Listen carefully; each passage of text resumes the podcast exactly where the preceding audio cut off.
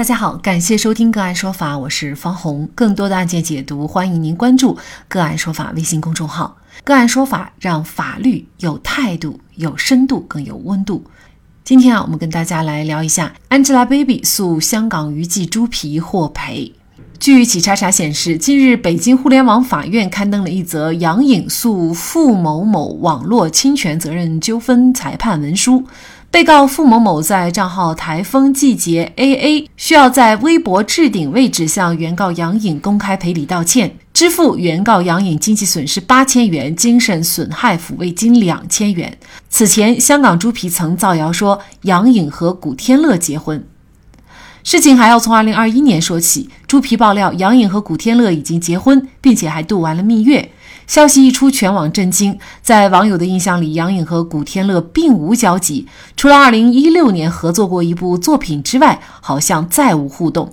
而且在这条消息还没有公布之前，这个猪皮就多次爆料杨颖和黄晓明的关系，说两人早就离婚，黄晓明拿影帝，老婆都不在身边，反常。直到二零二一年十一月二十九号，杨颖工作室站出来澄清，指责娱乐记者为了炒作毫无底线。杨颖和任何人都无不正当关系，并且会走司法程序追究其责任。明星被各种炒作、扒隐私、造谣的情况，在娱乐圈其实很常见。是不是所有曝光假消息的行为都属于侵权？猪皮如此造谣，为何杨颖最终只获赔了一万元？就这相关的法律问题，今天呢，我们就邀请上海兰迪律师事务所全国知识产权专业委员会秘书长张丽律师和我们一起来聊一下。张律师您好，哎，您好，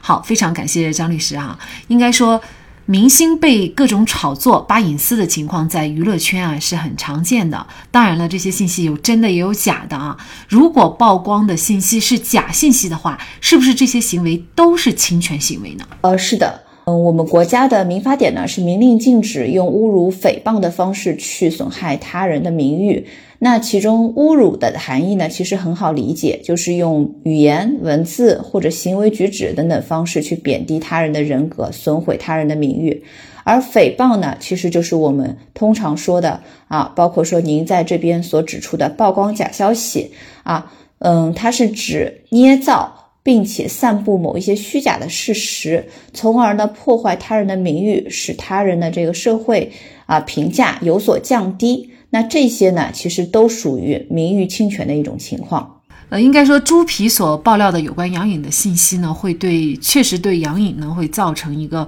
呃比较大的负面影响啊。无论是对于他的社会评价降低也好，还是他接商业广告啊、拍戏啊等等，可能都会受影响。但是呢，杨颖仅仅获得的赔偿只有一万块钱，为什么呢？呃，其实我们看到的判决内容呢，它其实是涉及到两个部分啊。虽然是一万的总额，它涉及到两块。第一块呢是叫做经济损失，第二块呢是叫做精神损害抚慰金。那司法实践中，对于这种网络的侵权、侵害他人名誉权的情况呢，这个经济损失的判断，它取决于这个被侵权方啊，也就是受害者。因这一次名誉侵权，他所受到的这个财产损失，以及说侵权人本身因此获得的利益，那换句话说呢，呃，如果说啊，这个原告他在诉讼的过程中，他能够举证说，因为对方的侵权行为导致了我某一个品牌代言或者某一个广告取消或者电视剧取消，那么取消合作，那么。这部分的财产损失是可以做放到本案的这个呃经济损失的赔偿中去的。那么我相信啊，这个案件中啊，之所以法院最终这个判决经济损失赔偿八千元，对于原告而言，他比较困难的就是他可能没有办法去证明自己因为这个。侵权行为导致的实际的经济损失，或者说财产损失，因为一旦发生这个事情，肯定这个经纪公司会想要通过各种途径去挽回这个相应的合作啊。那么如果说这个合作被挽回的，呃，当然他在广告或者说电视剧方面是有所收益的。那么，嗯，就不能作为我们的经济损失在本案中进行主张了。那这是一一方面，另外一方面呢，侵权人因此的获利也很难去判断啊，尤其是在网络的案件中，其实我们看到的这个获利啊，可能是一个点击量、粉丝量的增加，它并不是一个与金钱直接挂钩的一个衡量关系。所以在这种情况下，如果说被侵权人很呃难以去。啊，证明自己的实际经济损失，或者说被对方的获利的话，那么就会由法院去酌定这个赔偿的金额。啊，这是关于经济损失部分。那么另外一方面呢，呃，其实法院还是考虑到这个案件本身对于当事人啊，呃，对于杨颖这个精神是造成了一定损害的，所以法院在判决的过程中还支持了对方关于这个经济损害抚慰金的主张。这部分的主张呢，它其实判断也是需要一些啊因素的，比如说这个对方的这个侵权人本身他的过错程度怎么样，他使用的这个方式啊、场合、途径是什么，造成了哪些后后果，以及说他的获利和他的经济能力等等，这些都会成为法院综合考量的一个因素。那么如果说原告在前述的这些因素里面，他呃，没有办法举证，或者说能够举出直接的证据证明这些损失，或者说这些因素对自己造成的经济损失损害的话呢，可能这大部分的情况，这个金额就是要由法院进行酌定了。那么这一块其实就是看法官啊，尤其是这个受理诉讼的这个法院所在地的一个平均的生活水平情况。那也就是说，在这一类的案件当中，作为受害人，他很难拿出具体的证据，说因为别人的造谣，我具体到底损失了多少钱？呃，通常而言，很多案件中都是这么一个情况，就是对于权利人而言啊，或者说对于这个受侵权方而言，发生了这个事情之后，他肯定第一个事情，他是想要维护自己原有的一些工作。啊，一些商务合作等等等等，他也会通过各种途径去挽回或者去维持。那么，呃，当然，你维持的过程中，你可以从这个继续的工作中获益啊，获得工资，获得这个相应的服务费用。但是在案件中，其实就是一个对于你来说，你就没有办法证明你的损失了，确实是这么一个情况存在。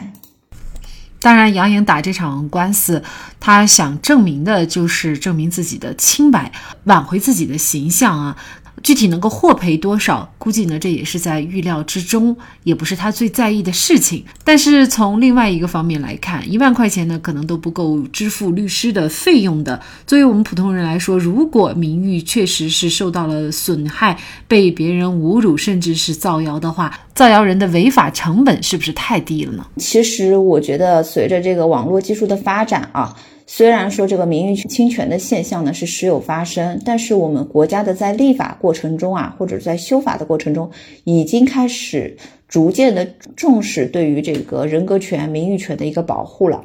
比如说，在那个这两年新实施的这个民法典中，就明确规定了自然人是享有名誉权、荣誉权等权利的，也明令禁止采用侮辱、诽谤等方式去损害他人的名誉。而且刚刚您所提到的这个律师费啊，或者说在这个被侵权人进行取证调查的这些费用啊，都可以囊入到这个最终的经济损失的计算过程中。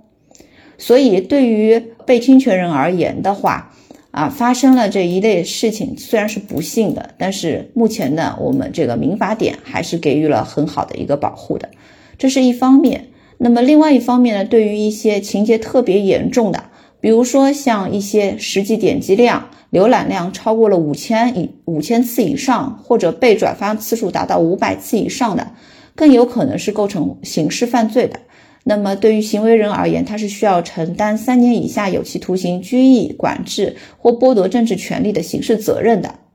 所以我认为，其实虽然说啊，随着网络技术的发展，这一类的侵权事件避无可避，但是我们的国家呢正在不断的完善我们的法治建设，然后通过这个不断的修法立法，更好的保护我们民心也好，以及我们老百姓的一个普遍的利益。生活中很多灾祸甚至是命案都因为恶语说话导致。所谓“蛇上有龙泉，杀人不见血”。有时候，虽然法律上的责任看似不大，但是因此招致的祸端却会随之而来，祸从口出嘛。好，在这里再一次感谢上海兰迪律师事务所全国知识产权专业委员会秘书长张丽律师。那更多的案件解读，欢迎大家关注我们“个案说法”的微信公众号。另外，您有一些法律问题需要咨询，都欢迎您添加幺五九七四八二七四六七这部手机号的微信号向我们进行咨询，我们会将您的问题转给我们专业资深的律师进行解答。好，感谢您的收听，我们下期节目再见。